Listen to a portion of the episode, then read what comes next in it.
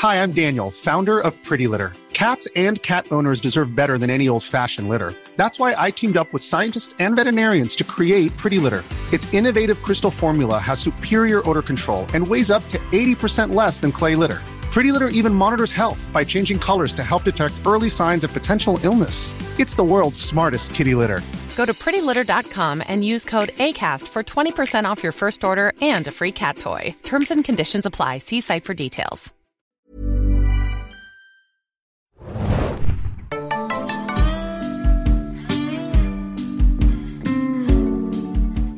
Hallo, herzlich willkommen und guten Tag, liebe Leute, zu einer neuen Ausgabe des Serienjunkies Podcasts. Mein Name ist Felix, an meiner Seite ist meine geschätzte Kollegin Hanna. Hi. Und wir sitzen mal wieder im kleinen True Detective Eck, ja, äh, mit unserem kleinen Mashallah Ali Schrein. äh, wir haben schon wild diskutiert, ob wir da nicht lieber hätten Steven Dorf ähm, hinstellen sollen. Äh, und es geht wie ihr euch denken könnt, um to Detective, die dritte Staffel. Wir haben ja vor ein paar Wochen äh, schon zum Auftakt der dritten Staffel ein bisschen was äh, gemacht und äh, unsere ersten Eindrücke zu dieser äh, neuen Staffel der HBO-Serie mit euch geteilt. Und jetzt, äh, ein paar Wochen später, ist das Ding durch. Acht Folgen sind um und wir wollen jetzt zum Abschluss, Abschluss noch mal ein bisschen drüber sprechen, wie denn diese Staffel gewesen ist. Wir wollen sie ein bisschen einordnen ähm, im Vergleich zu den ersten oder zur ersten und zweiten Staffel und im Endeffekt, ob wir doch noch überzeugt wurden, was uns gefallen hat und was uns vielleicht nicht so gut gefallen hat. Ähm, nochmal eine Information zu True Detective, die könnt ihr jetzt aktuell, also die dritte Staffel von True Detective, die könnt ihr ab jetzt immer als digitalen Download äh, in deutscher oder englischer Sprache über verschiedene Portale abrufen und zwar über Amazon, iTunes, Maxstorm oder auch Videoload, falls ihr das jetzt noch nachholen wollt. Äh, was wir, ich spreche nur für mich, was ich glaube ich jetzt schon empfehlen würde, um mal so ein bisschen überzuleiten zu unserem ersten Teil des Podcasts, so ein kleiner Spoiler spoilerfreier Gesamteindruck zur dritten Staffel. Anna, mir hat es im Endeffekt wirklich gut gefallen, da war ich ein bisschen überrascht. Wie ging es dir denn? Wie hast du denn die letzten Wochen mit True Detective verbracht? Ich gebe dir recht. Ich würde es auch empfehlen, ohne zu spoilern. Ähm, denn ich musste auch an dich denken, weil es war einfach wahnsinnig erfrischend, wieder wöchentlich was zu schauen. Hm. So blöd es klingt. Was jetzt, sage ich mal, bei der Empfehlung, ob ihr die ganze Staffel jetzt wünschen wollt. Nein, ich muss auch ein bisschen vielleicht dann zu Kreuze kriechen, ist vielleicht zu viel.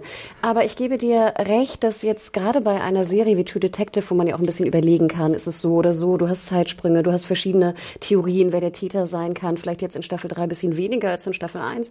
Ähm, aber dass das einfach dieser, dieser wöchentliche Rhythmus Spaß gemacht hat. Und er hat mir auch Spaß gemacht. Und auch die wöchentliche Auseinandersetzung mit dem Thema war einfach eine, war erfrischend wieder mal in dem ganzen Binge-Week. Äh, ja, wirklich. Dasein. Äh, das klassische Weggucken von irgendwas konnte man jetzt da nicht so gut machen, sondern man musste sich halt, und das hatte ich auch so ein bisschen bei mir das Gefühl, immer wieder Woche für Woche auf eine weitere neue Stunde auch einlassen, mhm. auf ein, äh, eine Serie, die jetzt nicht einfach ist. Also ja. von der Struktur, von den Dingen, die sie sagen will und deswegen vielleicht sich ab und zu auch so ein bisschen Arbeit anfühlt. Total. Also ich fand, du musstest auch sehr aufmerksam sein. Also wieder der Hinweis, ne, nebenbei Wäsche aufhängen oder ja. eine Tomate schnippeln, schwierig. Ähm, was ich gerne tue. Tomaten schnippeln. Und auch anderes Gemüse. ähm, also man, genau, man muss aufmerksam sein, man muss sich die Zeit nehmen, vielleicht sogar auch teilweise schwierig, da würde ich sogar sagen, vielleicht der Staffel, wenn man zwei, drei Folgen guckt, vielleicht sogar angenehmer, weil auch die Zeitebenen muss man ja irgendwie noch ja. so unter Kontrolle haben. Wenn man mal zwei Wochen aussetzt, wird es schon fast ein bisschen schwierig, finde ich. Ähm, deswegen, also wenn ihr nochmal die Staffel schauen wollt, ich würde es euch empfehlen, denn sie ist interessant inhaltlich, sie ist interessant aber auch, finde ich, so als Werdegang von, von HBO, von Pizzolato. Pizzolato, voll Korrekt, richtig. danke. ähm, ich finde, da sind sehr viele Sachen drin, die diskutiert werden sollen. Und ich glaube, wir zeigen und beweisen auch hoffentlich gleich im Spoiler-Teil, dass da einfach sehr viel zu diskutieren ist. Und ich finde, wenn es etwas zu diskutieren gibt, ist es schon deswegen interessant. Richtig. Äh, ich finde es auch sehr interessant, weil ähm, wir ja auch nach der ersten Folge, die wir ja besprochen haben im Podcast, noch so ein bisschen unschlüssig waren. Oh. Zumindest ich auch. Also ich hatte ja generell so die Skepsis oder ja, schon im Vorfeld, inwiefern ich denn jetzt noch True Detective brauche. Ähm, und äh, da bin ich jetzt doch auf der Seite, dass ich sage, okay, das ist eine andere Richtung eventuell gegangen, als ich erwartet hatte. Und deswegen war es dann doch ein sehr, ähm, ja, ein, ein, ein Gucken einer Serie, das sich irgendwie gelohnt hat in gewisser Art und Weise wo ich viel rausziehen konnte. Äh, und gleichzeitig war ich dann auch froh, dass es sich so ein bisschen in eine andere Richtung entwickelt hat, äh, gerade zum Ende hin. Und äh, deswegen halt vielleicht nicht wieder das gemacht hat, was vielleicht in der ersten Staffel von True Detective mhm. der Fall gewesen ist. Oder dann in der zweiten, die ja so ein bisschen vielleicht so außerhalb der Wertung steht, weil sie halt überhaupt nicht funktioniert hat, irgendwie strukturell oder halt auch was die Charaktere anging. Wie war denn das bei dir? Du hattest dich ja dann auch so ein bisschen zuversichtlich vielleicht geäußert, dass da noch was kommen könnte. Hatte sich das dann bewahrheitet oder warst du dann, dass du, ah, mal abwarten? Mm, also jetzt bezüglich des zum Finale. Genau, also im Lauf dieser Staffel, wie sie sich entwickelt hat, äh, nach deinem ersten Eindrücken, nach der ersten Folge. Ich war, ich glaube, ich war ja noch ein bisschen positiver mhm. eingestellt, wenn ich mich recht erinnere. Und ähm, die Erwartungshaltung hat sich ähm, bewahrheitet, in dem Sinne, dass ich genug rausziehen konnte, was mich an der Stange gehalten hat. Ja. Ich hatte nie den Moment, dass ich dachte, oh, ich habe keinen Bock mehr. Ne? Und ich gebe dir auch absolut recht, dir, die Frage, die du gestellt hast, brauchen wir in der heutigen Welt von, von hunderten von tollen Serien, die rauskommen. Und davon, nochmal kurzer Einwurf, davon allein hunderte Crime-Formate, die halt irgendwie immer so einem Schimmer folgen, irgendwie ein äh, abgehalftetes Duo an Ermittlern, die irgendeinem Fall nachgehen oder so. Genau, und die Frage, brauchen wir True Detective äh, Staffel 3 in der jetzigen Serienwelt von Peak TV und was auch immer wir alles haben, würde ich nämlich auch mit Ja beantworten. Und ich würde aber auf die letzte Frage, die du gestellt hast, noch nicht antworten wollen, was mein Gefühl war am Ende von den äh, acht Folgen, acht ja. ne? Weil das, glaube ich, zu sehr spoilerig ist. Okay. Deswegen schiebe ich nee, die nochmal für nachher. Das heben wir uns noch ein bisschen auf. Aber dein Gesamtfazit, mal ganz spoilerfrei, fällt schon eher positiv aus, oder? Ja. Äh, und, also Frage, äh, brauchen wir es? Ja, ja, und das Fazit ist positiv zumindest schon mal. Und woran lag das bei dir im Endeffekt? Weil äh, wir hatten ja, wir haben ja unsere Befürchtungen bei Pizzolado gehabt. Ich krieg gerade ein bisschen Gänsehaut. Krass, es ging aber so ganz durch. Ich würde sagen, es hängt nicht an diesem äh, jungen Mann, der wirklich einen fantastischen Job gemacht hat. Es hängt an dem anderen Kollegen, wirklich. Also ich finde, es ist fast eine Wiederauferstehung. Nicht, dass er vielleicht mal ja. der große Held war, aber es ist wirklich eine eine, ein Beweis für Steven Dorff. Echt. Und ich nenne ihn ja immer scherzhaft Dwarf. Es wird mir auch ein paar Mal rausrutschen, glaube ich, gleich. Aber es ist wirklich, finde ich, dieses Zusammenspiel der beiden, speziell der beiden Alten, hat bei mir, die eigentlich wenig Wert auf sowas legt. Also ich bin ja überhaupt kein Freund von so Buddy-Comedy, ja. Buddy-Crime-Geschichten. Da bist du, glaube ich, eher ein Freund ich, von. Ich kann, wenn die Dynamik stimmt, egal was für ein Duo das ist, ob das jetzt zwei Frauen sind, zwei Typen, Frau, Typ, was auch immer, äh, wenn das, wenn beide sich finden und Bälle gut hin und her spielen, bin ich ein riesen Fan von. Also das, das fand ich schon immer super. Genau, und ich war immer fast so ein bisschen fast sexistisch. Bei mir mussten es dann eher Frauen sein, weil ich mit Männern dann meist, wenn es halt um so Crime-Geschichten ging, nicht so ähm, emotional, nicht so mm. involviert war. Jetzt war ich's aber. Und das fand ich ganz interessant, dass diese Serie oder Pizzolato sogar äh, es geschafft hat, mir wahnsinnig Freude zu machen, diesem alten Duo zuzuschauen. Da sprichst du was sehr Wichtiges an, weil ich glaube, das ist so ein kleines Geheimnis oder so eine äh, unerwartete Stärke dieser dritten Staffel, dass es ähm, ja Vorteile daraus gezogen hat, ein sehr gutes Charakterdrama zu sein mit hervorragenden Darstellern, Steven Dorff und natürlich wirklich auch Mashallah Ali ähm, in den beiden Hauptrollen, die sich halt perfekt ergänzen und Bälle zuspielen ähm, und gleichzeitig halt dann äh, weniger Fokus auf irgend so ein weiteres Mysterium gelegt wird, äh, was ja vor allem in der ersten Staffel großer Fall war. In der zweiten hatte man es probiert, aber das war ja weniger Mysterium, sondern mehr so verwurbelte, verschwurbelte Verbindungen zwischen verschiedenen äh, Organisationen Menschen. Und hier habe ich ganz schnell gemerkt, oder ganz schnell eher so mit der Zeit, wenn ich ehrlich bin, habe ich gemerkt, dass die Frage nach dem Mysterium eigentlich super nichtlich ist, ne? Und äh, es ist entscheidender ist, welchen Weg halt die Figuren zurücklegen. Speziell natürlich äh, Wayne Hayes, äh, der von Mashallah Ali gespielt wird, aber auch in gewisser Weise natürlich Stephen Doffs Charakter, äh, Roland West. Und ähm, das war dann doch sehr ergiebig, muss ich sagen, und spannend einfach zu sehen, wie diese beiden in den verschiedenen Zeitebenen miteinander interagiert haben. Äh, und dann auch gerade, was meine persönlichen Lieblingsthemen waren, als ältere Version von sich selbst äh, auf, auf Spurensuche gegangen, gegangen sind und dabei selber sich gefunden haben oder sich, äh, sich irgendwie Dinge abgeschlossen haben. Und ich dachte mir auch in dem Moment, warum gibt es eigentlich kein, keine Crime-Serie mit so zwei älteren Männern? Ja. Ne? Wir hatten ja gerade, ich glaube, Kaminski Method war ja auch schon mal so eine Richtung von Netflix zuletzt, wo man so ein bisschen in ältere, Richtig, sag ich ja. mal. Ich meine, wir ähm, könnten natürlich auch, äh, auch bei Netflix, Grace und Frankie ist ja auch mhm. bloß, also im Endeffekt vergleichbar mit Kaminski Method, bloß halt mit zwei älteren Damen, Grand Damen des, von Hollywood. Aber ich dachte mir, ich meine, wie du schon sagtest, wir haben Crime-Serien noch und nöcher, auch in Europa immer noch massenweise. Warum nehmen wir nicht mal ein älteres äh, Ermittlerpaar, was auf wer, welche Art und Weise auch immer dazu kommt, etwas äh, zu ermitteln? Ich glaube, viele haben die Idee, ja, wir nehmen älteres Ermittlerpaar, aber das müssen nach wie vor richtig alte Hunde, Bastarde sein, die so sich äh, belappen. Und hier hat man gesehen, dass es halt einfach alte Menschen sind, die halt natürlich auch, an denen die Zeit nicht vorbeigegangen ist. Total. Und äh, die ja auch dem sich bewusst sind und vielleicht nicht mehr äh, aus irgendwelchen Gründen noch über einen Zaun springen können, so das Liam Neeson äh, Taken-Ding, weißt du, und sagt, okay, der dürfte eigentlich rein körperlich wahrscheinlich nicht mehr in der Lage sein, das so schnell zu machen. Ähm, das, das, das ist vielleicht ein bisschen unrealistisch. Hier sind es einfach ein paar Senioren, die immer noch so irgendeine Aufgabe zu erfüllen haben, zumindest ist das so ihr Ziel.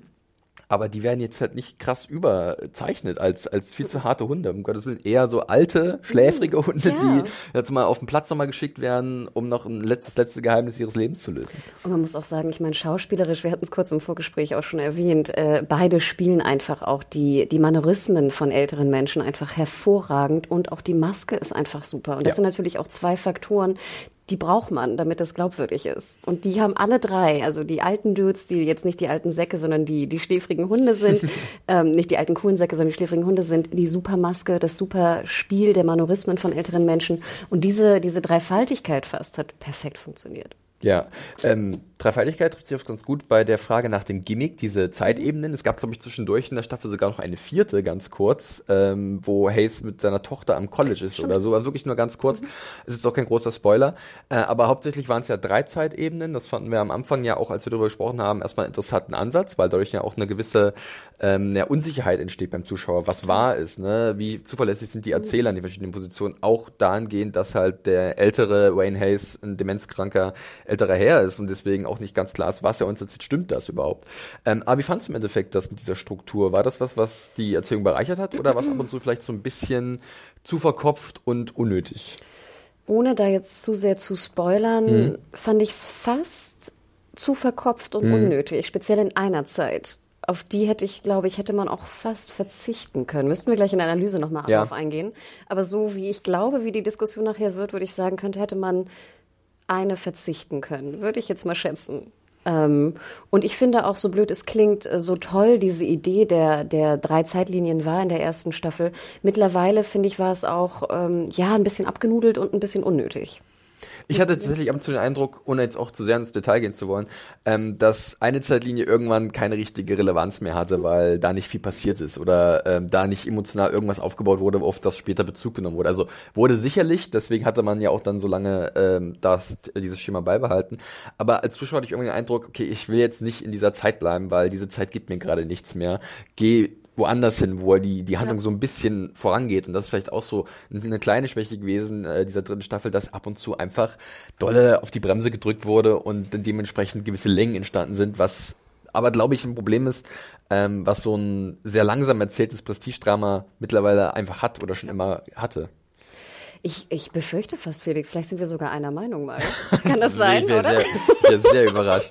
Aber ähm, da bin ich gespannt, weil das ist immer ein Thema, äh, über das du dich ja auch immer sehr ähm, viel äußerst, und zwar Musik in Serien oder die musikalische Gestaltung. Weil das ist mir auch aufgefallen. Da muss ich echt sagen, war ich jetzt nicht der allergrößte Fan. Ich auch nicht. Mensch, oh was ist denn los? Um Gottes Willen, hat das überhaupt einen Mehrwert für euch da draußen, wenn wir überhaupt keine Differenzen haben? Weil ich muss sagen, ähm, sie hatten halt, das habe ich mir so zumindest so gedacht, äh, der Soundtrack oder generell die musikalische Gestaltung war oft so ein bisschen mechanisch, so klonkig und ähm, ich hatte immer so, meine Vermutung war, dass das so Art, das soll zeigen, dass sie halt Teil einer Maschine sind oder wie so Zahnräder und alles greift langsam miteinander mhm. und dass es ein großes System ist, in dem halt viele Dinge sich bedingen und das soll halt unterstrichen werden. Das ist keine schlechte Idee, wenn das denn so sein soll aber es fühlte sich trotzdem immer so ein bisschen kalt und steril an. Vielleicht ist das auch kalkuliert gewesen, aber ich habe ein bisschen die, die, die, diesen, diesen Jazz-Blues-Vibe aus der ersten Staffel vermisst.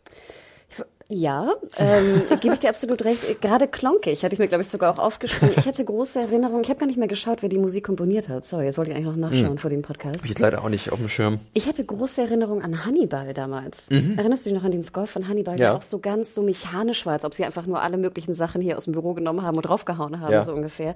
Weil ich fand, manchmal wurde man so extrem rausgerissen, weil es dann so klonk, klonk, ja. klonk, irgendwie wie, wirklich wie mit dem Holzhammer, wurde die Musik reinge, reingedrückt. Und dann hattest du manchmal aber auch wieder so ein wie so ein Teppich, der einfach so drüber liegt. Ähm, hatte ich Probleme mit. Ich hätte mir auch eher gewünscht, dass man ein bisschen die, die Umwelt und die Lokation, wo sind wir eigentlich, ein bisschen mehr einbezieht fast im Score. Oder halt eine komplette Trennung macht, was ich ja auch mag. Die, das Feeling des Ortes hatte ich auch weniger jetzt in Staffel 3 ja. als in Staffel 1. Und ich glaube, die Musik hat da sehr doll mit reingespielt. Was ich im Unterschied dazu aber sehr positiv fand, war der Schnitt. Hm. Denn ich fand die Überblendung ja. und die Art, wie die einzelnen Zeitlinien zusammengeführt wurden, was manchmal für auch ein bisschen on the nose war, ne? Gerade mit Spiegel, mit Fenster wurde ja viel gearbeitet. In, in der Finalepisode gibt es da wirklich eine Handvoll ja? Szenen, wo es sehr offensichtlich ist, wo man sich aber denkt, ihr dürft das, weil es, es Genau. stimmt, es stimmig gerade. Und deswegen würde ich sagen, sozusagen fand ich den Schnitt ähm, stärker und sehr, sehr stark und aber trotzdem auch den Score hätte ich mir ein bisschen was anderes gewünscht. Gebe ich dir auch äh, recht? Ja, ja. Äh, und dann noch das große Thema, bevor wir so langsam in den Spoilerbereich gehen können. Ähm, Frauenrollen. Äh, Nick Pesolado hatten wir schon etwas kritisch angemerkt äh, in unserem Podcast zur ersten Folge der dritten Staffel ähm, und es ist ja auch kein Geheimnis, dass das so ein bisschen die Schwäche ist von äh, dem Serienschöpfer, Drehbuchautor und auch Regisseur mittlerweile äh, Nick Pesolado. Alles. Äh, ja ähm, und ich muss auch sagen, ich hatte mich so ein bisschen mehr auf Carmen Yogo gefreut, weil es eine coole Schauspielerin ist. Äh, hat es auch schon mal erwähnt, sie hat in Selma unter anderem mitgespielt, ein sehr guter Film, einer, wo sie auch sehr gut gewesen ist.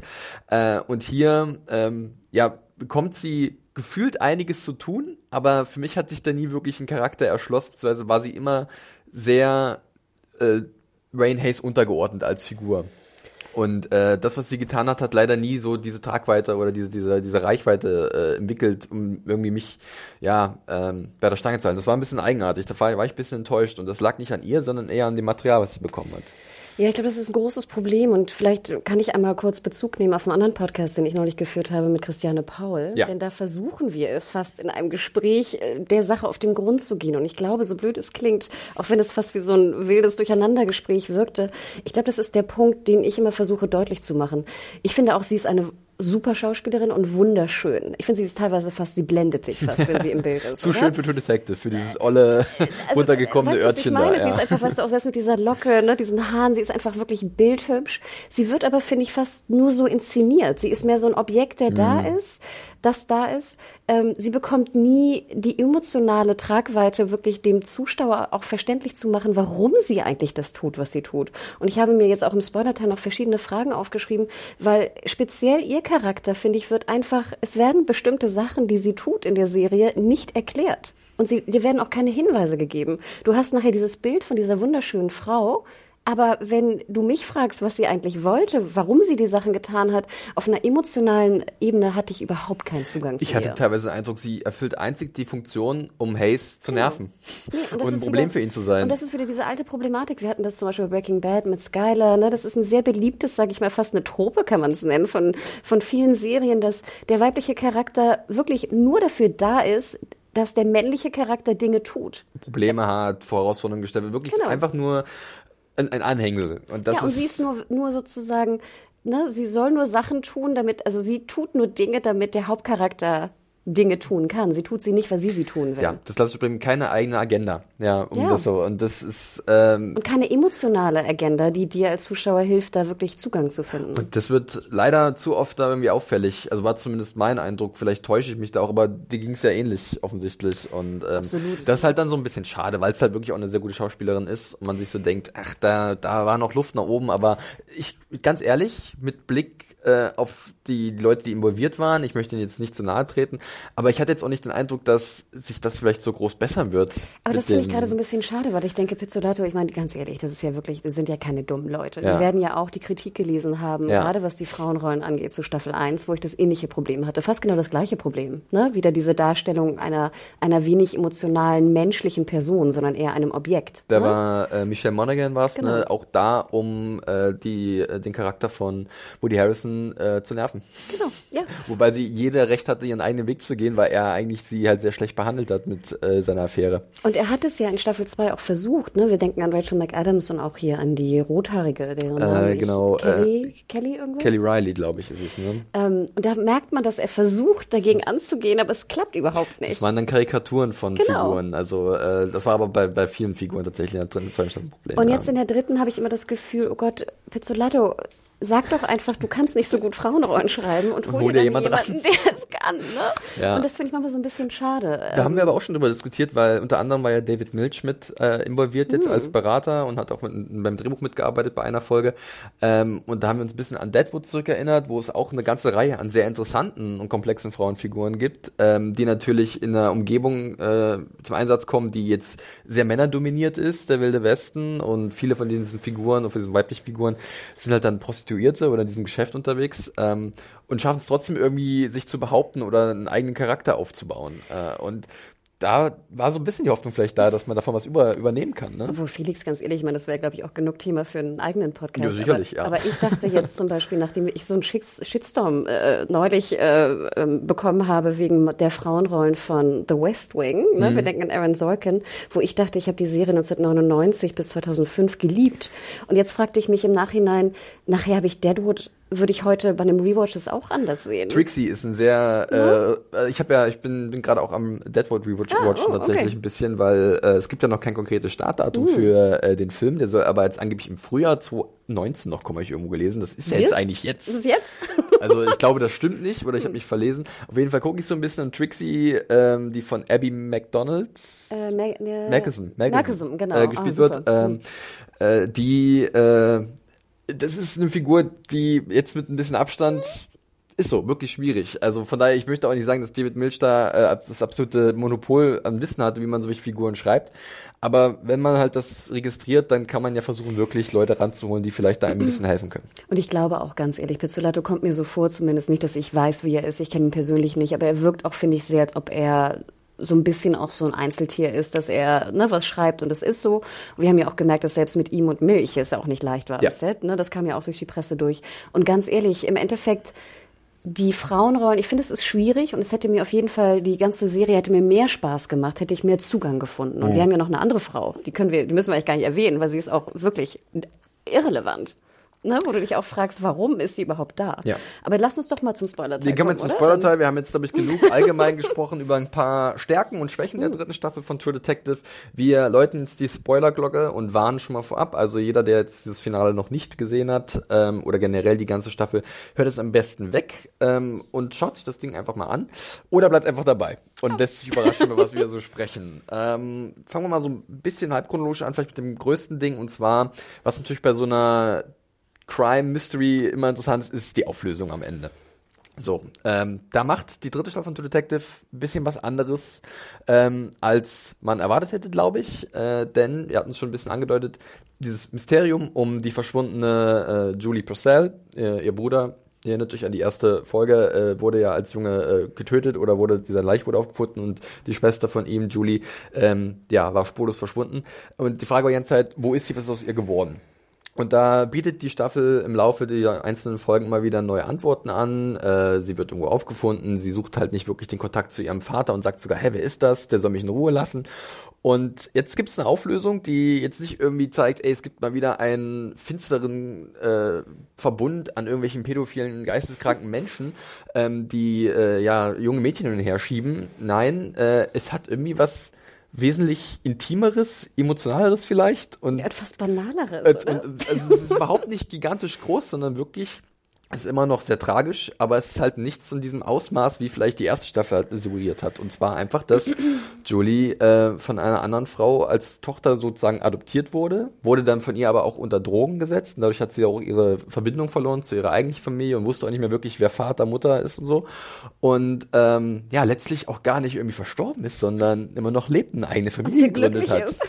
Und da dachte ich so, das ist mutig und gut, oder? Ja, und wir erfahren auch, dass der Bruder äh, nicht äh, brutal getötet wurde, sondern dass es ein Unfall war. Ja. Ähm, und ich gehe jetzt auch mal davon aus, dass das so ist, ne? Ja. die Erzählung, die, das ist so.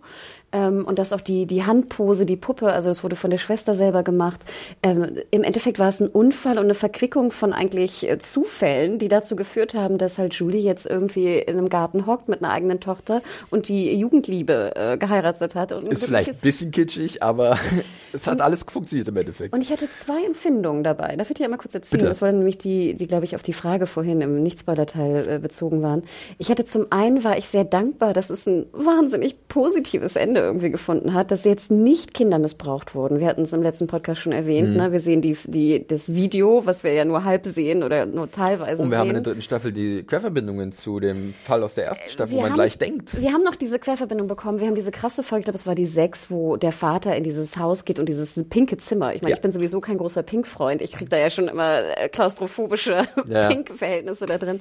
Ähm, ah, ich hatte so Schlimmes gedacht, Mhm. was da passiert mit ihr. Und natürlich, wie du schon sagtest, ist es was auch sehr Schlimmes mit ihr passiert. Ne? Das dürfen wir gar nicht unter den Teppich ähm, kehren. Im Endeffekt aber war ich positiv überrascht, dass jetzt nicht äh, Missbrauch, Vergewaltigung, Pedoring das Thema war, aber ich war auch ein bisschen unbefriedigt.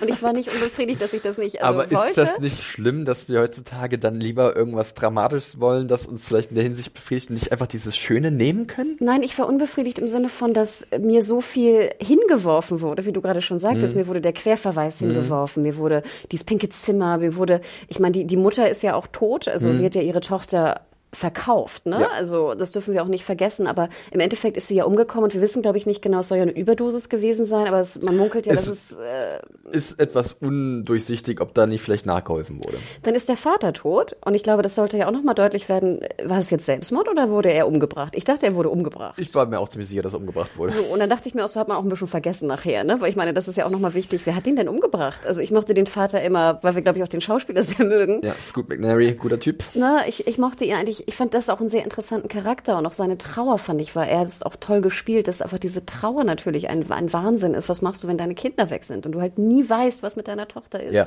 Also so, so, so brutal und furchtbar das ist.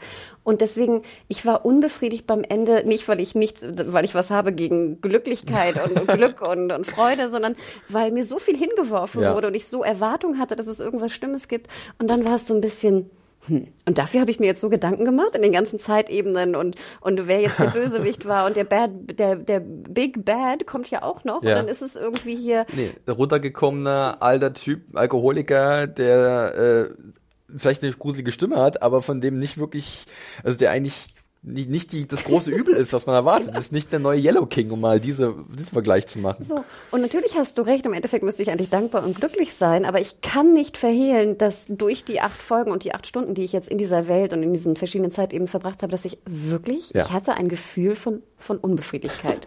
Und das fand ich nicht so geil. Ja, das, ich glaube, das kann ich absolut nachvollziehen. Das habe ich auch ein paar Mal gelesen bei vielen Leuten. Ähm, und äh, zu dem Punkt habe ich auch ganz viel in meinem Kopf. Also äh, ich muss auch erstmal, äh, du muss ich ganz ehrlich sagen, so ein bisschen Respekt an Nick Pizzolato, dass er sich für Absolut. diesen Weg entschieden hat.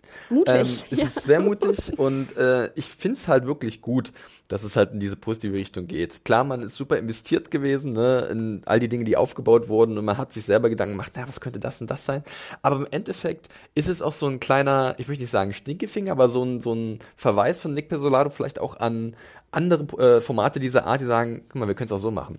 Und da gibt's halt so eine schöne Szene, auch tatsächlich mal eine, auch gute Szene mit Carmen Eyogo, wie sie halt dann wirklich auch nochmal dem alten Hayes erscheint in ihrer Rolle als Amelia und äh, sagt, was, wenn diese Geschichte gar nicht so ausgegangen ist, wie alle mal gedacht haben, dass es halt wirklich gut ausgegangen ist. Und in dem Moment dachte ich so, ah, es ist ja, das ist schon ein bisschen smart, das ist jetzt ein fieser kleiner Twist, aber ein guter kleiner Twist, wie ich finde.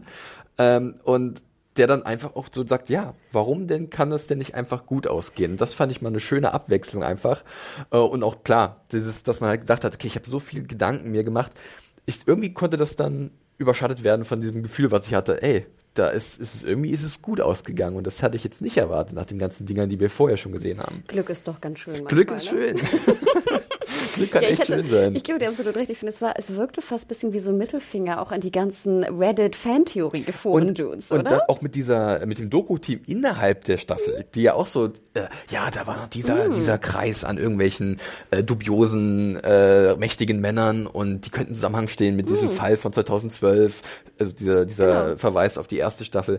Und diese Reporterin oder diese Dokumentarfilmerin, die hat ja auch mal nachgehakt und wollte das nächste große Ding enthüllen. Im Endeffekt, es ist kein großes Ding. Es ist immer noch eine tragische kleine Geschichte, die aber irgendwie ein vergleichweise Happy End genommen hat. Und wir neigen ja auch immer dazu, in allem, was wir sehen, gleich eine Verschwörung zu sehen. Ja. Ne? Und ich meine, das äh, gibt's natürlich auch. Äh, Das will ich gar nicht äh, sagen, dass es das nicht gibt. Aber ich finde, ne, wir, wir hatten ja auch unter den Reviews, die Biane geschrieben hat, waren ja auch immer echt so auch teilweise sehr puppige Kommentatoren, die immer sagten, hast du nicht die Fantheorie in Y gelesen, ne? die das und das sagt? Hast du nicht die Fantheorie das und das gelesen? Wo ich immer denke, nein, manchmal finde ich es auch schön, ne, wenn man es nicht tut, wenn man versucht, sich die eigene Meinung zu bilden und selber versucht zu überlegen, was denn, wo der Täter sein kann. Ähm, und am Ende einfach auch mal zu hören, nee, so war es halt nicht. Ne? Ja. Darum geht's nicht immer. Und ich glaube, das Finale macht es auch ganz deutlich, weil die Auflösung äh, kommt in einer Art und Weise, die so unfassbar billig ist. Der eine Typ, der halt so der Helfershelfer war, Junius ist der Name, der Mann mit diesem milchigen Auge, was auch mal so ein, wie so ein mystisches Ding hat. Ich glaube, von Stephen Doves Charakter wird an einer Stelle Motherfucking Cyclops oder so genannt, was ich sehr witzig fand. Ähm, aber der erzählt einfach mal in zehn Minuten, was passiert ist. Da wird das, die, die kommen nicht selber drauf, der, der berichtet einfach eiskalt runter, wie es gewesen ist. Und auf einmal wird dieser ganze Schleier des Mysteriums, das nie wirklich da war, weggepustet und okay, es ist so passiert. Ich meine, so blöd es klingt, es geht ja auch um True Detective. Ne? Es geht ja eigentlich auch um die Detectives Ja. und weniger um die Detective-Arbeit. Ähm, ich fand aber trotzdem, dass die beiden mit ihrer Detective-Arbeit relativ schlechte Detectives waren, oder? Kann man das mal so sagen? Es war jetzt nicht, also so in allen Zeitebenen war das immer so ein bisschen, sie sind also sie verfolgen nicht so richtig zielgerichtet irgendeine Spur und äh, vielleicht, weil sie auch ein bisschen gehindert werden, das hatten wir ja auch im ersten Podcast erwähnt, gerade Hayes sieht sich ja gewissen ähm, ja, Re- Ressentiments äh, ausgesetzt äh, aufgrund seiner Herkunft äh, und das wurde auch immer so subtil einfach mal einge eingestreut, dass halt auch Roland versucht, ihm zu helfen, weil er automatisch natürlich schlechter behandelt wird, weil er schwarz ist, ähm, was auch in den 80er, 90er Jahren noch ein Problem gewesen ist und heute sicherlich nach wie vor. Was ich aber auch gut fand, dass es nur so, so, so suggeriert wurde, sage ich mal. Und wenn du aufmerksam guckst, fällt es dir auf. Es Ja. wurde dir aber auch nicht so mit dem Holzhammer Genau, präsentiert. Und das, fand ich, das fand sehr, ich sehr gut. Ja, so richtig, äh, mit viel Feingefühl und äh, genau. Nuancen, das war stark, ja. Aber genau, und diese Sache, dass halt Junius das alles erzählt, das passiert ja, du hast ja, als das durch ist mit dieser Auflösung, hast du immer noch eine Dreiviertelstunde, weil diese letzte Folge hat ja auch eine Überlänge, eine Stunde 16 oder Stunde 20 oder so. Und ich so, was passiert denn jetzt noch? Was wollt ihr denn jetzt noch machen? Und dann ist mir so wirklich bewusst geworden, das ist wirklich, das ist so charakterzentrisch und so auf diese Figuren ausgerichtet und nicht auf den Fall. Und ähm, damit kann ich echt leben. Obwohl ich dann aber auch so ein bisschen wieder dachte, oh Gott, wir sind jetzt jeder kleinen Puppelspur hin. Mom deserves the best, and there's no better place to shop for Mother's Day than Whole Foods Market. They're your destination for unbeatable savings, from premium gifts to show-stopping flowers and irresistible desserts. Start by saving 33% with Prime on all body care and candles. Then get a 15-stem bunch of tulips for just $9.99 each with Prime. Round out Mom's menu with festive rosé, irresistible berry chantilly cake, and more special treats. Come celebrate Mother's Day at Whole Foods Market. Hergelaufen, ne? über acht Stunden oder dann Ja. sieben Stunden in dem Falle. Und im Endeffekt habe ich dann den Dude, der mir zehn Minuten erzählt, was passiert ist. Und es war ein Unfall. Also Mhm. Ein deswegen schöner ist- Information Dump, wie man Genau. so schön sagt. Ja, und ja. War, und wir sehen auch wieder so den Klassiker, ne? In Rückblenden sehen wir, was alles passiert ist. Äh, auch nochmal schön so für dich hingeworfen. Und dann dachte ich auch Perfekt so. aufbereitet. Ja, ist auch ein bisschen simpel, oder? Also ich Ist weiß es. nicht, es war, ich war so zwiegespalten. Einerseits, oh Gott, wie geil, er macht wirklich jetzt den, es war ein Unfallding und dann wieder, er macht wirklich den Unfall-Move. Weißt du, es war so, das meine ich mit unbefriedigend. Ich wusste gar nicht, was ich denken sollte. Ich war so dazwischen. irgendwie. Und dann, das ist vielleicht auch wieder so ein bisschen Meta, spricht einem halt auch Roland West so ein bisschen aus der Seele, sagt, fühlt sich das für dich wie so ein Abschluss an? Sagt er doch, ist das jetzt Closure? Und so, wow, ist es das? Ne? Und damit trifft, glaube ich, dann auch das Drehbuch so ein bisschen die Gefühlslage vieler Zuschauer wieder. Also die, wir beide inbegriffen. Wir sagen, ja, irgendwie ist es ein Abschluss, aber es ist halt null der Abschluss, den wir erwartet haben und auch vielleicht gar nicht so ein richtiger Abschluss, weil wir haben ja nichts aufgeklärt. Und im Endeffekt, finde ich, spricht das aber wieder äh, auf die andere Theorie, dass ich denke, dadurch, dass es so ein unbefriedigender oder wie auch immer wir es nennen, Abschluss ist, ist es wieder interessant. Denn wer Und dadurch sticht es auch ein bisschen Genau. hervor. Also, oder Genau. sticht's heraus. Also, ähm, ich meine, das hat sich jetzt vielleicht nicht bei den Zuschauerzahlen dargestellt, weil die äh, Staffel im Vergleich zu den anderen Staffeln davor, gerade bei den äh, US-Zuschauern jetzt weniger, wesentlich weniger Zuschauer hatte, fast 50 Prozent weniger. Ähm, und ähm, das wird vielleicht dann auch bei der Entscheidung, ob es dann noch eine vierte Staffel gibt, eine Rolle spielen. Aber ich meine, Pizzolato hat gezeigt, dass er was anderes vielleicht kann. Und das ist ja schon mal ein schöner Ansatz. Äh, es gibt noch genug Baustellen, aber das ist mal jetzt nicht das 0815 Crime-Drama mit dem großen bösen Etwas am Ende, sondern nee, wir gehen in eine wesentlich menschlichere, charakterlastigere Richtung und kosten das halt voll aus und bauen halt auch auf gute Darsteller. Speziell Mashallah Ali und äh, Steven Dorff. Vielleicht kann ich mal zwei kleine Kommentare vorlesen Bitte, ja. aus der Community. Das, die sind unter der Review von Bjarne, weil ich finde, das sind so die beiden Seiten. Ne? Ich glaube, der Mhm. eine nannte es ja auch, du kannst es entweder ne, ähm, eins von zehn oder zehn von zehn. Es gibt wieder mal so wenig dazwischen. Also wir haben einmal hier ähm, gleich den ersten Kommentar, fand ich ganz interessant, von Miesmacher 2019. Ist der Name Programm? Ich glaube ja. Okay. Und zwar schreibt er, was zum Henker war das bitte? Ich weiß es. Das mit dem, das mit weitem Abstand schlechteste Serienfinale aller Zeiten. Wieso kann ich euch sagen? Die, äh, die Quer, jetzt kann ich meine eigene Schrift, die Ouvertüre der letzten Folge war sehr gut, Doppelpunkt. Wir hatten eine Verknüpfung der vermissten Fälle zu Staffel 1. Ich fand auch, das war so ein bisschen so der Breaking Point, ne? Das war in, in Folge 7 auf einmal so, what, was geht denn jetzt ab? Wie geil bitte? Wobei- sie haben es getan. Ja, sie haben es getan. Und wir haben es ja schon auch diskutiert. Richtig. Yay. Aber äh, ich, ich, dazu kann ich gleich einwerfen.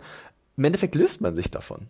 Also man, man will so ein bisschen das, äh, maybe it's time to let the old days ways die, so ein bisschen, also um dieses Lied zu zitieren aus Ja, Starsborn, ja, dass man dann sagt, okay, äh, wir hätten jetzt genau das gleiche Ding machen können wie in der ersten Staffel.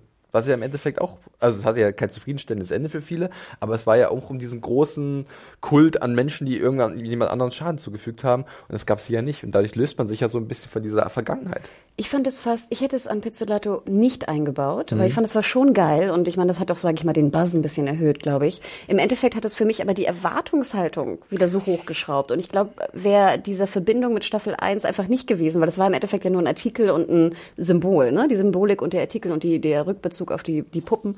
Ähm, ich hätte nachher den Artikel und die erste Staffel nicht erwähnt, weil ich glaube, dadurch ist meine Erwartungshaltung bei der Auflösung nochmal äh, stärker geworden. Ja, und ich glaube tatsächlich, dass er das wollte.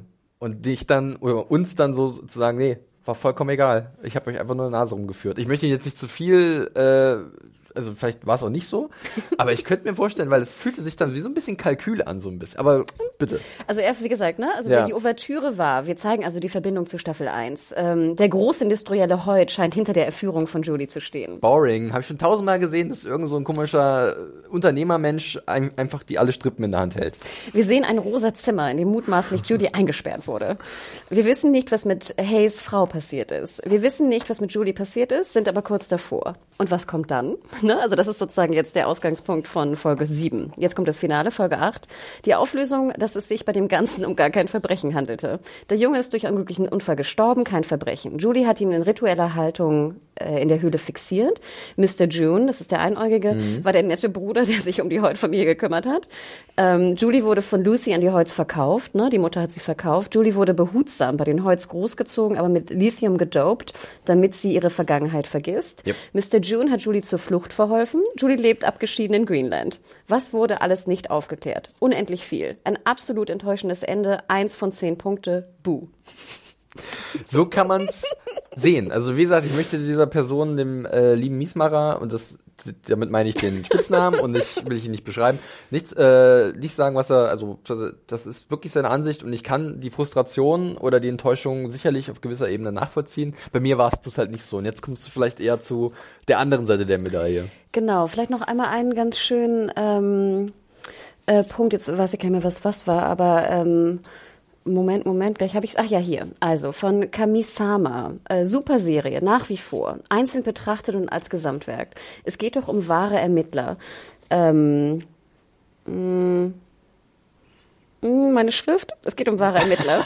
Wie sehr kann man sich einer Sache verschreiben? Was ist man bereit zu geben? Und wie sieht es jenseits aus, jenseits dessen aus, was uns dieses Leitbild vorgibt? In diesem Sinne bietet auch diese Staffel ein Zugewinn und ein tiefgründiges Porträt. Noch eine bitte, diesmal schneller.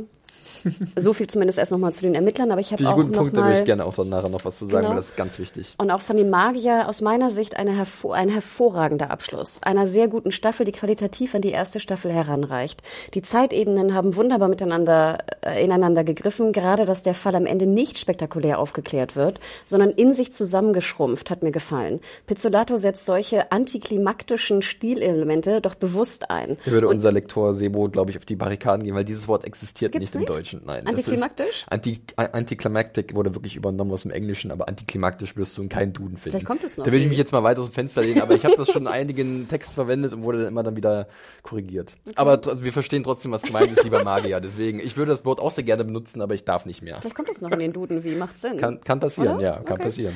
Ähm, äh, er benutzt antiklimaktische Stilelemente doch bewusst ein und nicht, weil er es nicht besser kann. Die Serie heißt ja nicht True Crime, sondern True Detective. Um dieser und dieser steht im Fokus. Was macht einen wahren Detective aus? Oder was macht es mit einem Menschen und seinem Umfeld, wenn er versucht, ein wahrer Detective zu sein? Und wenn der Detective auch noch noch dement ist, darf man sich keinen sonnenklar aufgeklärten Fall erwarten. Alles, was Wayne am Ende glaubt, erkannt zu haben, spielt sich ja nur in seinem Kopf ab. Beim abschließenden Dschungel Achso, da kommen wir gleich zu. Da kommen wir Okay, gleich na? zu.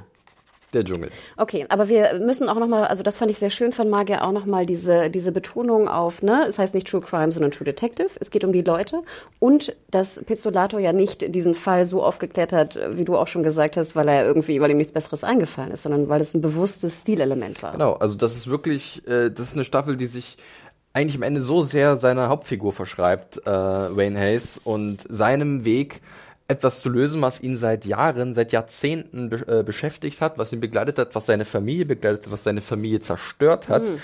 Ähm, es geht ja auch um den, die Zerstörung einer ganzen Gemeinde, was vielleicht jetzt nicht so offensichtlich ist, wurde immer zwischendurch so gezeigt, aber vor allem ging es oft um Wayne Hayes und das, was er, was bei ihm auf dem Spiel steht, bei der Ermittlung in diesem Fall und ähm, was er und seine Frau halt aufgeben oder gezwungenermaßen aufgeben müssen, ähm, was ihnen gar nicht so bewusst ist, wenn sie sich in diesem Fall verwickeln. Und ähm, dass dann halt das alles zurückkommt nach all den Jahren. Er hat 1980 damit angefangen, 35 Jahre später ist er immer noch damit beschäftigt, irgendeine Antwort zu finden.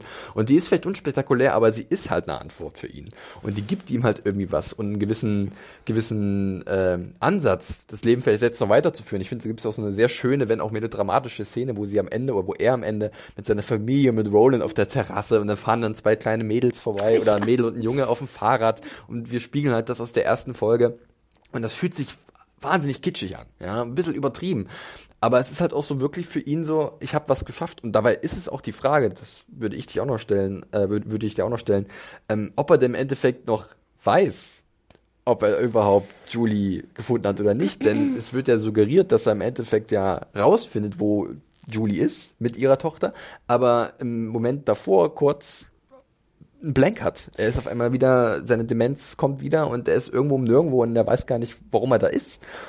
Und ich muss ganz ehrlich sagen, das fand ich nämlich sehr schön. Also auch für dieses leicht, sage ich mal, kitschige Finale, alles ist gut, alles ist happy, finde ich, sind zwei äh, Marker im Finale, die eher so ein bisschen traurig sind. Und das finde ich gut, weil ich liebe so Enden, die eigentlich verpackt sind wie ein Happy End, aber eigentlich kein wirkliches so, so Happy eine bittere End. Note noch. Genau. Mhm. Und das mag ich eigentlich ganz gern. Ähm, und ich fand die bittere Note, dass er im Endeffekt äh, vergisst, was er da, also er findet die Auflösung, er findet diese, ich war auch, da war ich zum Beispiel sehr happy, dass Julie einfach glücklich ist. Mhm. Also so blöd es klingt nach dieser krassen Jugend. Deine Mutter hat dich verkauft, du bist in diesem pinken Raum groß geworden, wurdest gedopt, ähm, dir wurden Geschichten erzählt. Ich glaube, auch diese Mutter war bestimmt auch nicht leicht. Also ähm, ja. äh, ne, wir erfahren da ja nicht mehr drüber. Isabel aber, war ja na, Isabel Hoyt, ne, ja. Also es wirkte schon, als wäre sie crazy. Ich musste mich auch sehr stark erinnern an eine andere Serie und an äh, Münchhausen. Don't tell Mama, don't tell Genau. Mama.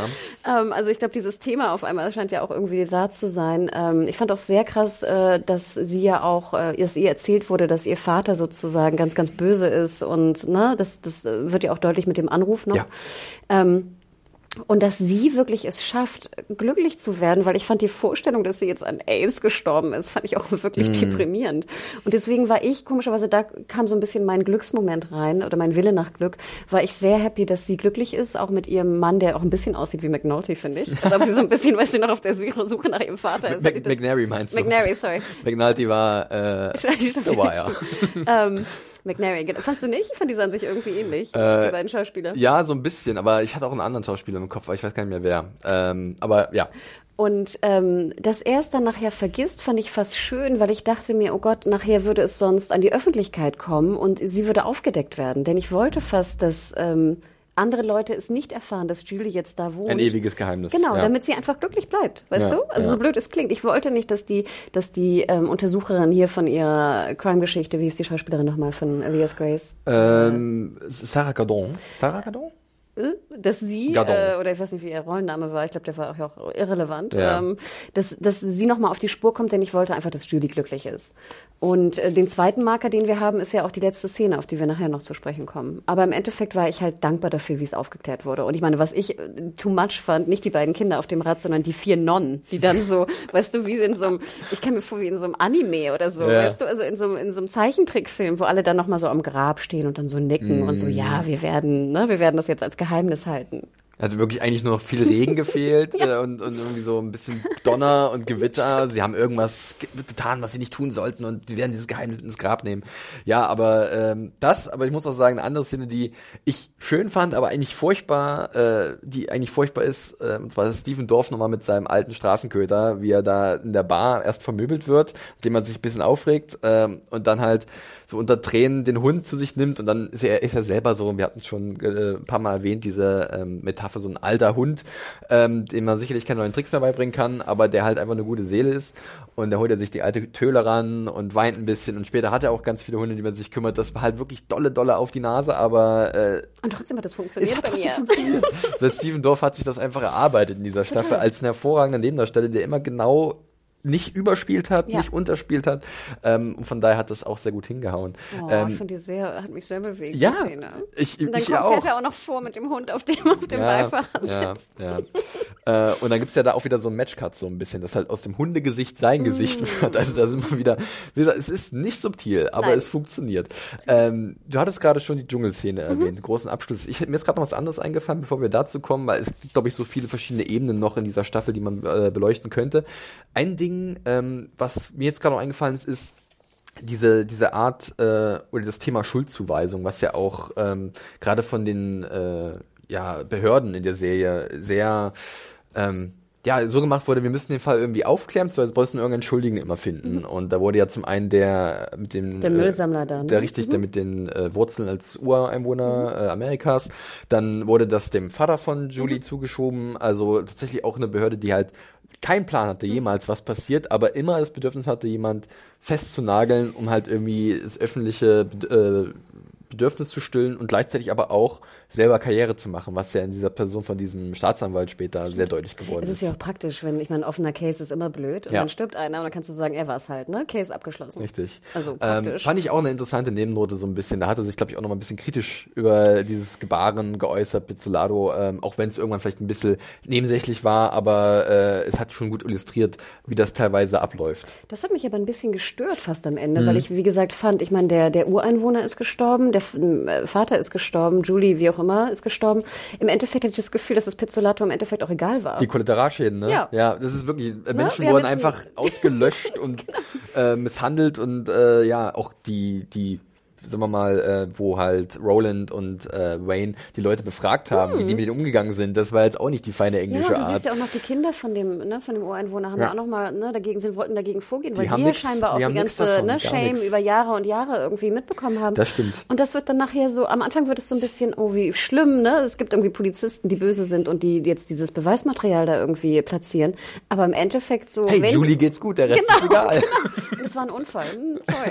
Ne? Und das fand ich Ja, so ein das Das stimmt. Ich finde, wenn du es dann erwähnst, richtig. genau, dann, dann mach es noch, mach, also nimm noch einen kleinen Move in den 80 Minuten, die du hattest äh, im Finale und löst das nochmal auf. Ja, ich glaube auch, also ich fand's gut, dass er es gemacht hat, aber das, was du sagst, es fehlt halt noch so ein bisschen noch die letzte Konsequenz. Genau. Und ist vielleicht, bin ich vielleicht bin ich auch ein bisschen dankbar, dass sie da nicht da war, weil sonst wäre das noch aufgeblasener gewesen. Ist schwierig, ist schwierig. Mm, ja, Muss man ich- sich vorher, glaube ich, bewusst sein, was man damit macht, wenn man dieses Fass öffnet und Finde ich nämlich auch. War so mal so. Deswegen war es, glaube ich, am Ende nicht mehr so ganz so bei mir im Hinterkopf, aber gerade am Anfang zwischendurch gibt es halt so Szenen, die immer wieder zeigen, wie korrupt das System eigentlich ist und dass ähm, die ja auch zwei Ermittler sind, die halt nicht viel machen können in diesem, in diesem System. Ja, und wir haben ja auch diesen einen Polizisten, den sie ja auch umbringen. Ich meine, das dürfen wir auch nicht vergessen. Und das wird auch Das war finde ich, Notwehr. Das wird auch so ein bisschen, finde ich, unter den Teppich ge Ja. geschoben. Also man, es wirkt, finde ich, so, als wäre es fast so eine Art von Finale und Schlüsselszene, aber nachher ist es eigentlich eine Szene, die man hätte auch weglassen können. Tja, aber der war da und musste weg. Ja. Irgendwie so. Ja, äh, so viel dazu. Ähm, hast du noch was bei den Kommentaren? Sonst Ich- würde ich schon mal zum Dschungel äh, mich langsam noch- durchkämpfen ich in meiner noch Machete. Kurz vor den Dschungel gehen. Ja. Da hatte ich nämlich auch ein paar Probleme mit. Und zwar von Percy Penguin. P Percy Pickwick? Percy Penguin? ähm, aber dann läuft die Folge äh, nach der Auflösung auch noch gut 25 Minuten weiter und präsentiert uns Dinge aus Hayes Leben, die mich so gar nicht interessiert haben. Das war schon die schlechteste Folge einer ansonsten guten dritten Staffel. Für drei Sterne reicht es noch, aber mehr gibt es von mir nicht. Hm. Und wir hatten ja schon die Szene erwähnt auf der Terrasse. Ähm, welche Szene mich ein bisschen gestört hat, war die Szene in der Bar. Und wir haben jetzt sozusagen wieder ähm, Amalia und ähm, Wayne, die sich treffen. Und das ist die Zeit. 80er müsste das sein, Genau, die frühe Zeit, das sieht man immer schön an ihren Haaren auch. Ne? Und äh, da ist eine sehr bewegende Szene, finde ich, auch drin, ähm, wo, also wir sehen ja vorher, wie sie sich streiten und eigentlich trennen wollen, glaube Mhm. ich. Ne? Und das ist so ein bisschen, ich habe überhaupt nicht verstanden, wieder so ein Punkt, warum sie nochmal zu ihm geht. Ja. Also weißt du, einfach diese, wir sehen diese, diese Streitszene und ich finde sowieso, alle Szenen zwischen den beiden sind immer so leicht lethargisch dargestellt. Erzählt. Ich weiß nicht, ob du weißt, was ich meine. Es wirkt immer sehr, sehr langsam und so verhalten. Ich habe diesen Stil nicht so ganz verstanden. Selbst wenn sie sich streiten, ist alles so wie so in Slow-Mo, habe ich irgendwie das Gefühl. Aber das ist auch ein Stilmittel, ne? das äh, kann man machen. Aber jetzt, dann kommt sie einfach zurück nach diesem echt krassen äh, Streit, wo ich auch denke, also ich weiß nicht, ob ich da nochmal zurückgekommen wäre. Ja. So, äh, und sie kommt einfach zurück und du hast das Gefühl, als ob sie unbedingt mit ihm zusammen sein möchte. Du erfährst aber eigentlich nie, warum will sie unbedingt mit ihm zusammen sein. Und er sagt dann auch so, ja, ich weiß es nicht, ob ich es will oder nicht. Und dann erzählt er diese sehr traurige Geschichte auch mit, äh, warum er zur Armee gegangen ist, dass wenn er stirbt, dass seine Mutter äh, 10.000 Dollar bekommen hätte. Was wieder so, oh. Aber es ist wieder so typisch Pizzolatto. Hab Mitleid mit diesem armen Mann, der sozusagen das tut für seine Mutter oder auch für seine Umwelt, der aber eigentlich nicht weiß, was er will und irgendwie auch so ein harter Hund ist. Finde ich sehr interessant, was du sagst, weil ich kann mich erinnern, wie ich diese Szene mir zweimal angesehen habe, weil ich habe es beim ersten Mal nicht verstanden. Ich wusste nicht, was die Szene mir sagen will. Und dann habe ich es nochmal probiert und ich dachte so, ey, du musst ja jetzt gerade irgendwas fühlen. Das ist ja jetzt die vorletzte Szene. Ist sie ja wirklich. Äh, dann kommt ja noch diese Dschungelaufnahme und eigentlich ist es die letzte große Szene dieser Staffel.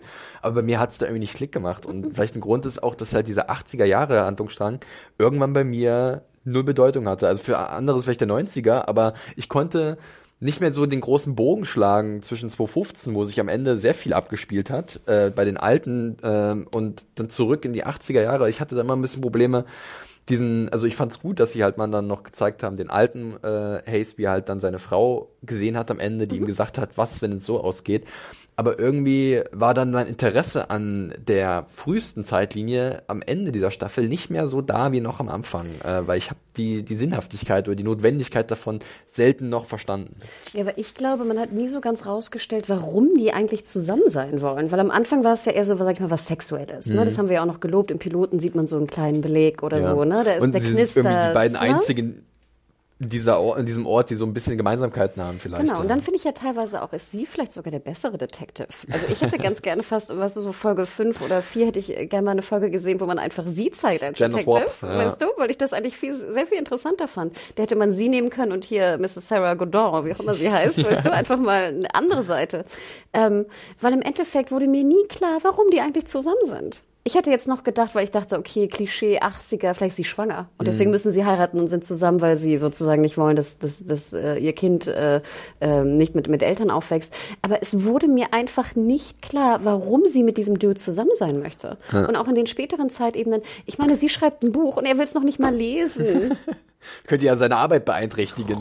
Oh, und dann ist er grantig, weil sie versucht, was nachzurecherchieren und hängt immer noch an dieser Geschichte nach, weil sie mit dem blöden Detective oder Detectives ge geflirtet hat. Ich fand, es war diese, die, und deswegen störte mich diese Beziehung auch, weil ich einfach nicht verstanden habe, warum die wirklich zusammen sind. Ja. Ja, da hat man aus der anfänglichen, sehr guten, natürlichen Chemie leider doch etwas wenig gemacht, äh, beziehungsweise die nicht so gefüttert, dass man dann mit dieser Beziehung wächst und dann vielleicht, hätte man dann auch die Konflikte zwischen den beiden ein bisschen ernster genommen oder ein bisschen mehr Gewicht zugeschrieben äh, und dann auch im Endeffekt, äh, in, beim alten Hayes wurde mir absolut bewusst, warum er diese Frau geliebt hat irgendwie, weil sie irgendwie, also im Sinne dem bewusst, dass er halt sie nach wie vor was für ihn bedeutet und sie hatten ihre Probleme, aber er erinnert sich gerne an sie zurück und weiß, dass sie eigentlich zu gut für ihn war. Wenn, äh, das, so hatte ich immer den Eindruck gehabt.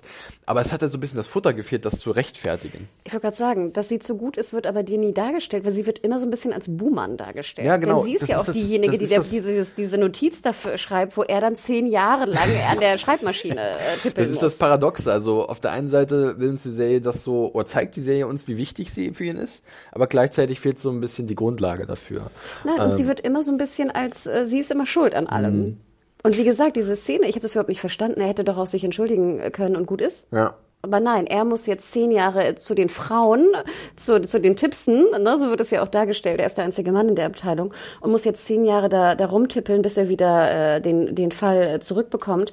Ähm, aber das wird nie aufgeklärt. Es wird auch nie, du siehst auch nie ein Gespräch zwischen den beiden. Du siehst auch nie, äh, also weißt du, das ist einfach, sie war schuld daran. Sie war schuld an seiner Versetzung.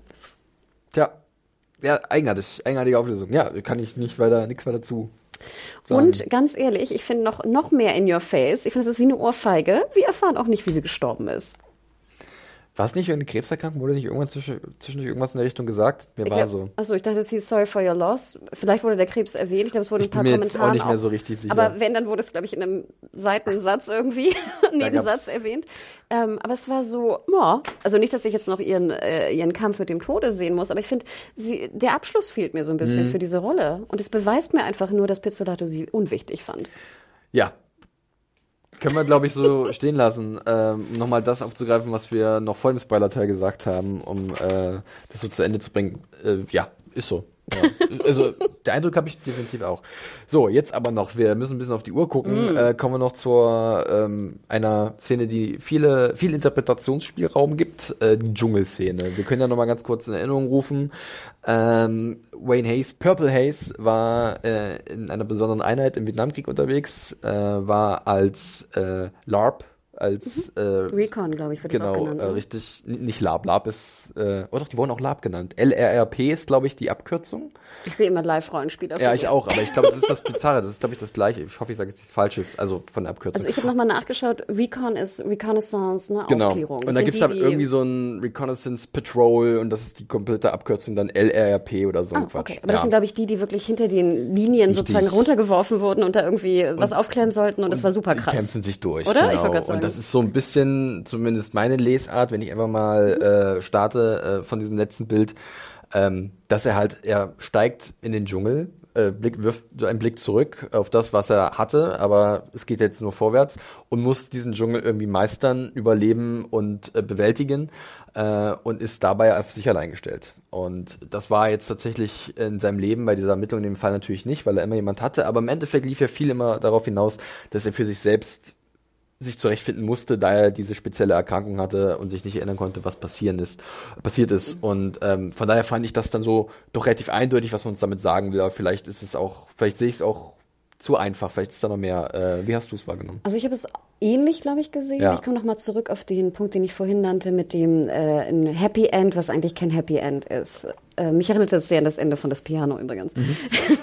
Im Sinne von, dass er die sein, seine äh, Recon-Missions im Vietnamkrieg und die bestimmt auch Gräuel, die er angestellt hat oder die er auch anstellen musste, natürlich. Wir erinnern uns an die eine Szene, wo die ganzen Opfer in mhm, seinem Raum sind. Deswegen, also, ne, dass er das nie, er hat es nie vergessen. Und ich glaube, also ich fand das eher fast eine, auch eine Kritik wieder am, am Krieg. Mhm. Und ich meine auch, das fand ich ja ganz interessant, gerade im 80er-Strang, der Vietnamkrieg ist ja erst fünf Jahre her. Ne, oder sechs oder ja. was auch immer. Also es ist ja wirklich ein ganz, ganz kurzer äh, Zeitspann. Und dass er einfach dadurch, dass er die, das, was er im Krieg gesehen und getan hat, nie ganz überwunden hat, ist er immer noch, egal wie happy alles ist und egal wie glücklich er ist, leidet er immer noch daran und denkt immer noch daran und ist nie eigentlich genesen und ist nie gesund. Und deswegen hat es für mich auch eher so ein Moor. Ja, ja. Und ob das jetzt sozusagen auch der Grund ist mit seiner Demenz, habe ich jetzt, würde ich jetzt nicht unbedingt sagen, dass die, ne, dass das Trauma auch damit unbedingt zusammenhängt.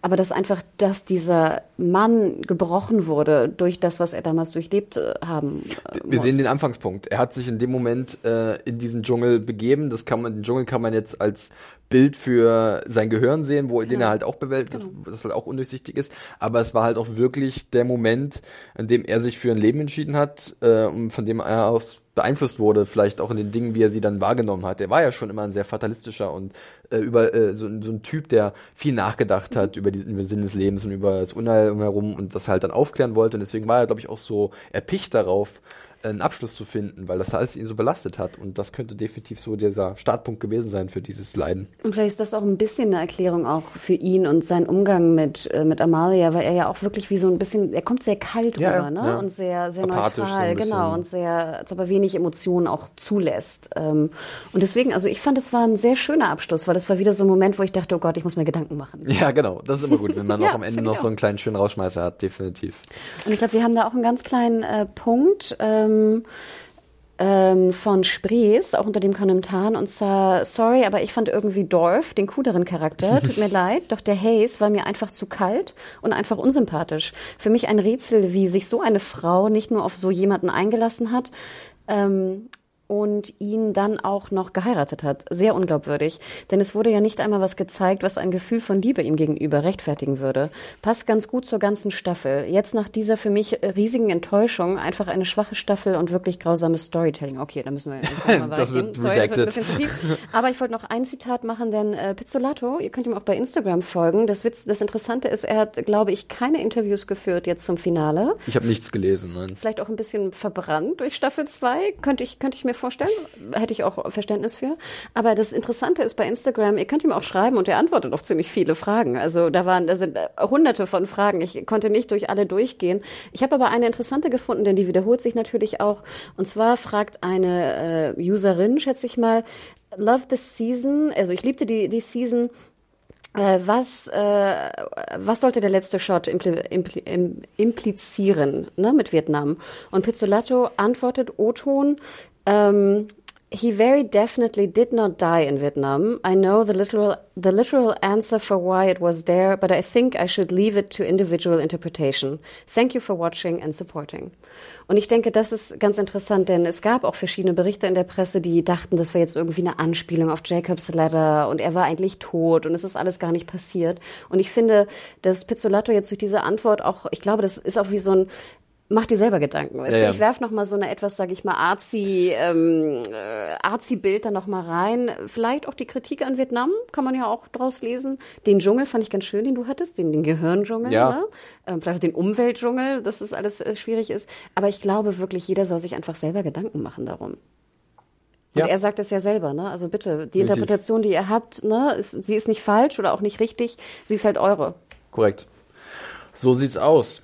Gut, ich glaube, wir sind soweit durch, mhm. äh, würde ich sagen, äh, mit unserer sehr umfangreichen Besprechung zum Finale der dritten Staffel von True Detective. Äh, hier nochmal der Hinweis, könnt ihr euch angucken mittlerweile auch äh, als digitalen Download. Äh, das war schon seit dem 15. Januar so und die Staffel, Staffel findet ihr nach wie vor auf diversen Portalen, wie zum Beispiel Amazon, iTunes, Maxdom und Videoload.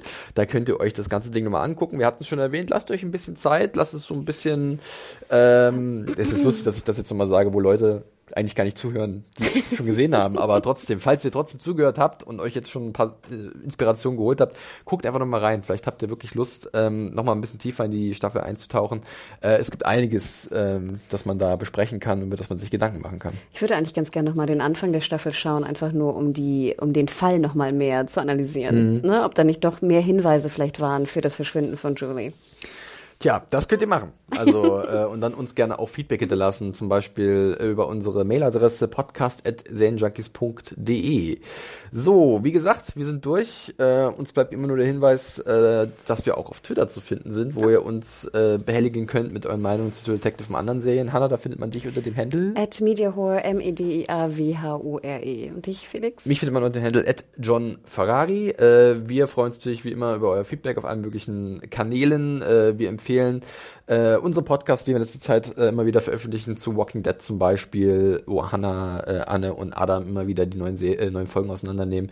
Dein Serienbiss äh, läuft gerade wieder schön an, die neue Staffel, wenn man das so sagen kann. Äh, Christiane Paul ist das schon erwähnt. Ah ja, bitte, hört mal Sehr rein. gut war in der zweiten Staffel von Counterpart. Mm, sie spricht doch viel über Counterpart. Ja, also Fans davon sollten da mal reinhorchen. Und wir werden demnächst auch sicherlich noch ein paar weitere, weitere Sachen machen. Äh, seid gespannt, was da auf euch zukommt. Äh, haltet unseren äh, Kanal im Blick und wir freuen uns dann, wenn wir wieder da sind und ihr uns zuhören könnt und wollt und dürft und möchtet. Das wäre echt fantastisch. Also, bis dahin, macht's gut, liebe Leute, und tschüssi. Ciao.